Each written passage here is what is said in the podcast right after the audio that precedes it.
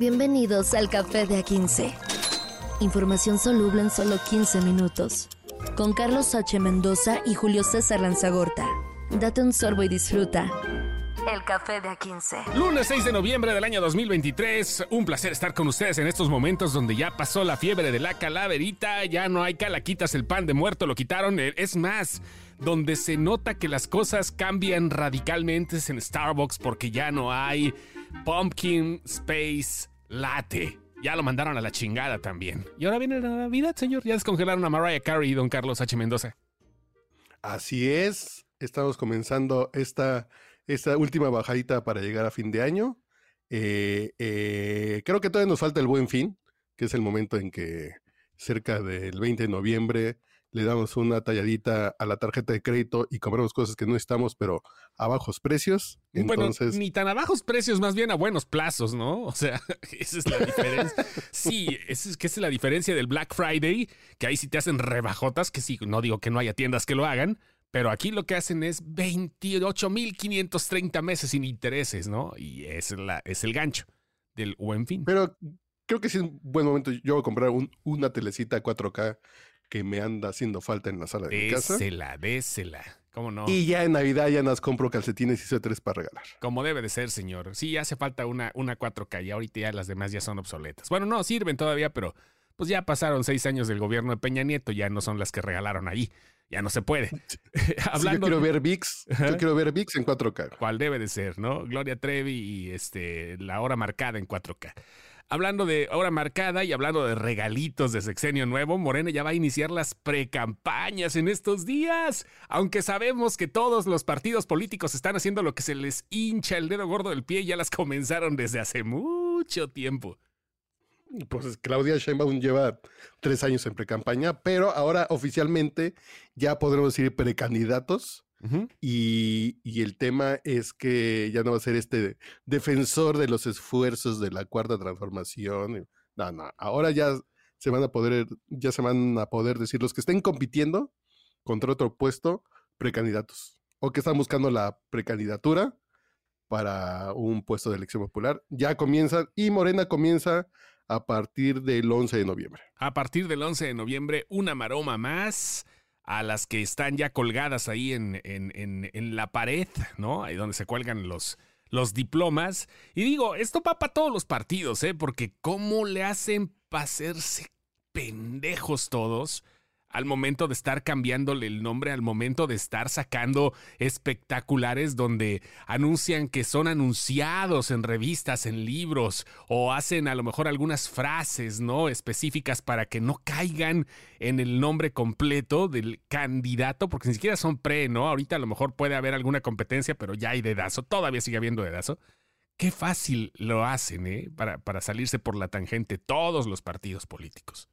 Y ya algunos son nuestros colegas y hasta hacen podcast y anuncian esos podcasts en espectaculares, así de el podcast de Juanita Pérez, de no sé cómo se llama la hija de Monreal, Ajá. que ya tiene un podcast, entonces anuncia su podcast. Sí, Está claro. tu- su foto con su nombre, Ajá. podcast. Escucha el último episodio. Ni Y la, así están haciendo ya varios también, se están volviendo colegas. ni la cotorriza, güey. O sea, ni na- nadie se anuncia en espectaculares, creo. ¿Has visto anuncios de, anuncios de podcast fuera de en espectaculares? ¿Alguna vez? Programas de radio, sí, claro, ¿no? Que después se convierten en podcast, pero de podcast No, específicamente. Pero creo que solamente en camiones aquí en México, de la publicidad que viene pegada en los autobuses, Ujú. sí he visto algunos podcasts de, de, de Spotify que sí los han anunciado así, de escucha el podcast, pero no es espectacular. Soten, no. No, no, no. mm, No me suena ninguno de momento, pero los políticos ya ves cómo son de transformadores e innovadores y rompiendo esquemas y pensando fuera de la caja. Entonces, son podcasteros que tienen dinerito para pagar espectaculares para que veamos y escuchemos sus podcasts. Sí, claro, claro, y para pagar la producción de los mismos. Pero vaya, ahí está esto que dijo Mario Delgado a partir del 11. Dice que se han decidido, que no han decidido más bien a los precandidatos y precandidatas y lo van a hacer hasta el 10 de noviembre. Ay, ay, ay, ay, ay, ay. Nadie cree esas cosas, pero bueno, hay que hacerle a la faramaya y eso y estamos bien acostumbrados que la democracia tiene muchos tintes teatrales en este país y ahí está, así como pasó con Kumamoto, fíjate que andaba primero muy, muy, muy apartidista, no apolítico, apartidista, que es diferente, y ahora véalo nada más. Le cayó la moreniza y, se cayó solito. Cae, más pronto un hablador si se apellida Kumamoto. que un cojo bien bonito. Sí, fíjate que, que nada más para remarcar, en Jalisco, en Yucatán, Ciudad de México y Jalisco, las precampañas comenzaron el 5 de noviembre. Es decir, ayer comenzaron ya las campañas. Y en este escenario, Kumamoto dijo: Yo voy a unir mis esfuerzos a los de Morena. Voy a unir. de la transformación de México. El que era el ídolo de los millennials por ser este político independiente. Y fíjense en lo que quedó en, en, en, apéndice, que va a ver qué logra en, Zapopan. Creo que Kumamoto va para Zapopan. Sí, va para Zapopan en las elecciones del 2024. Este, él llegó a la política en el 2015.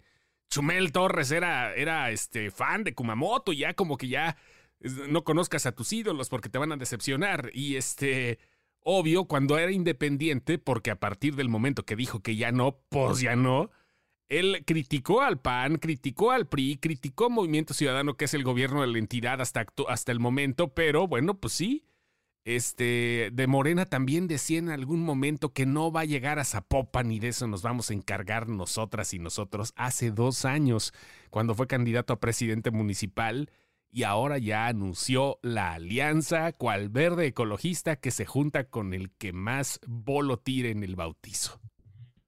Sí, y no es que es triste ver, a final de cuentas, y creo que muchos ciudadanos se van a... Si ya estamos desencantados de los políticos, de pronto quiere salir un independiente por ahí, y estas cosas nos hacen que si hay buenas opciones que se pueden crear desde las candidaturas independientes que no creamos. Dice cualquier otro es porque quiere un hueso. A final de y a final de cuentas están buscando puestos acomodos y sueldos. Mamar de la teta del erario. Y es bien feo porque sí nos da una sensación de indefensión ante proyectos y dicen, pues mm, tenemos cáncer, ébola y sida no nos queda de otra. Y cuando uno pensaría, ay, a lo mejor hay una gripita ahí que nos puede servir. Sí, la gripita es COVID. Pero no, no, no. Sí, sí, sí. Y la gripita es COVID, que digo. Sí, güey, sí. Sí, sí, sí. Sí, no, no, no. Sí, atascan de manera gacha, ¿no? Y como tú dices, se pierde la esperanza, se pierde la idea de que un ciudadano realmente nos pueda representar. Porque de eso se trata, ¿no? O sea, estamos hablando desde el momento en el que alguien se ofrece para cumplir un puesto por elección popular que desde el momento que tiene que ser elegido, vaya, ya sea en, el poder eh, legislativo, ¿no? En las cámaras locales de los estados, en, en, los senador, como presidente municipal, como vaya. Cuando ves una figura independiente dices, puede ser, ¿no? Me convence. Kumamoto era quizás uno de los pocos estandartes que quedaban de esas figuras, ¿no? Haz de cuenta como las parejas de Hollywood, ¿no? Ay, es que esta pareja queda. Han, pasado por mucho, ¿no? Y siguen casados y al mes anuncian el divorcio. Lo mismo, pero al revés, con Kumamoto. Que, que aquí el tema de Kumamoto es que él ya había hecho y tenía un registro de un partido político local. Sí, claro. Que es Futuro Jalisco. Sí, sí, sí.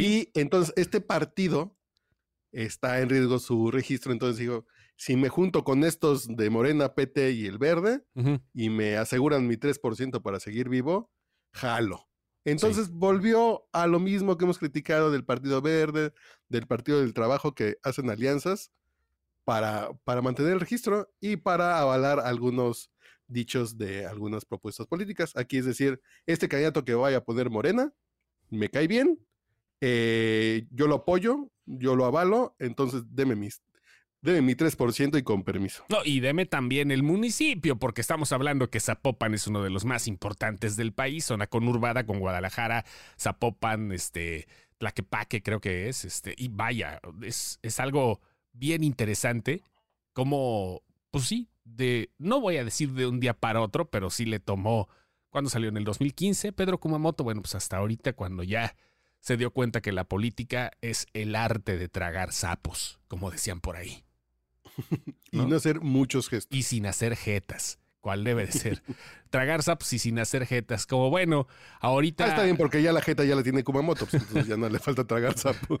Sí, ándale, justamente. Y vamos a ver qué onda, ¿no? También las que se salvaron de, de- de hacer jetas son eh, Xochitl Galvez y Sheinbaum. Ya la máxima casa de estudios está pues negando, ¿no? Que haya plagio y están con su palomita las dos, bien contentas. Está ya con su palomita, ya la universidad avala sus, sus, sus trabajos de titulación y su tesis. En el caso de Xochitl, eh, trabajo de titulación por experiencia y en el caso de Claudia fue una tesis. Y lo que remarca entonces sigue siendo el caso de la ministra Yasmín Esquivel, que a ella la UNAM dice, si es plagio, no le puedo quitar el título, pero de que es, es una tranza, sí lo es. Entonces. Y no va a renunciar, digo, la cara dura y los huevotes. Si no ha renunciado Pues, por el sigue. metro ni por nada de eso, que sí, ahí, ahí sí era cuestión. ¿Tú crees que va a renunciar por No, un no, simple y- trámite? Yo me refería y, Ah. y a la ministra Esquivel. Ah, ok, la ok, ministra ok. Esquivel así de, Ok, ajá. nunca va a... re-". Ah, no, Sí, no, no, no, ya Claudia no. ya le dijeron Ajá. que su tesis también está válida. Sí, ok, ok. Sí, claro, claro, pero ya sabes que son meros trámites. No, la ministra Esquivel deja de cara dura y de huevotes. O sea, es, es, un tronco. No la vas a poder mover, ¿no? La espada en la piedra que necesita que el rey llegue a moverla, porque pues ahí va a quedar hasta que le, hasta que le toque salir. Y no, pues sí, y, a, lo mismo, ¿no? Es un mero trámite. Es un mero trámite. Y por un mero trámite, pues las cosas todavía se pueden hacerse pendejos, ¿no? Es, es- esa es la verdadera situación en este país. Sí, eh, lo que dice la rectoría es que no fueron halladas similitudes ni omisiones mayores en el reconocimiento de otros autores en la tesis analizada. Entonces, Ujú. ya no hay tema que nos digan la plagiaria Xochitl o la plagiaria Claudia. La UNAM ya dijo que no. Sí, Y sí. solamente remarcar que en el caso de la ministra Esquivel dijo que sí. Entonces, sí, sí, sí hay veces que dice para un lado y hay veces que dice para el otro. Sí, pero bueno, pues esa la va, a fin de cuentas, ¿no? ¿Quién más puede decir que sí o que no? Sino la casa de estudios. Así que bueno, pues ya ahí están las dos, bien felices. Y ahorita, bueno, no que estén felices, sino que les quitan un problema extra, ¿no? Que la oposición para cualquiera de las dos puede trabajar eh, de manera, pues, eh, constante para empezar a, a- a- fregar. Y pues eso, pues ya no va a ser un punto, ¿no? Van a tener que buscar algunas otras estrategias, la oposición o la otra oposición. Vaya, los que vayan contra Claudia, contra Xochitl, que serán ya, ya, ya las virtuales candidatas al gobierno de la República y algún otro tercero o cuarto en discordia, pero pues ellas son las, las que llevan un poquito más para arriba, ¿no? Hasta ahorita. Así es, y comenzamos el podcast platicando de enseres domésticos con descuento en el Buen Fin, que ya se acerca en unas tres semanas. Y bueno, hoy, hoy lunes comienza la entrega de enseres domésticos en Acapulco. Aquellos que su, Vaya. que su refri se les fue, Ujú.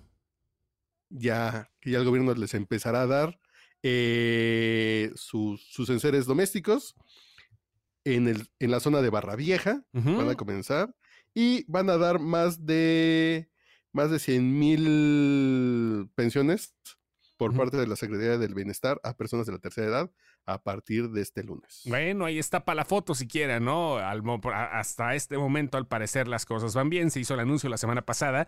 Están tratando de hacer las cosas rápido, por lo menos.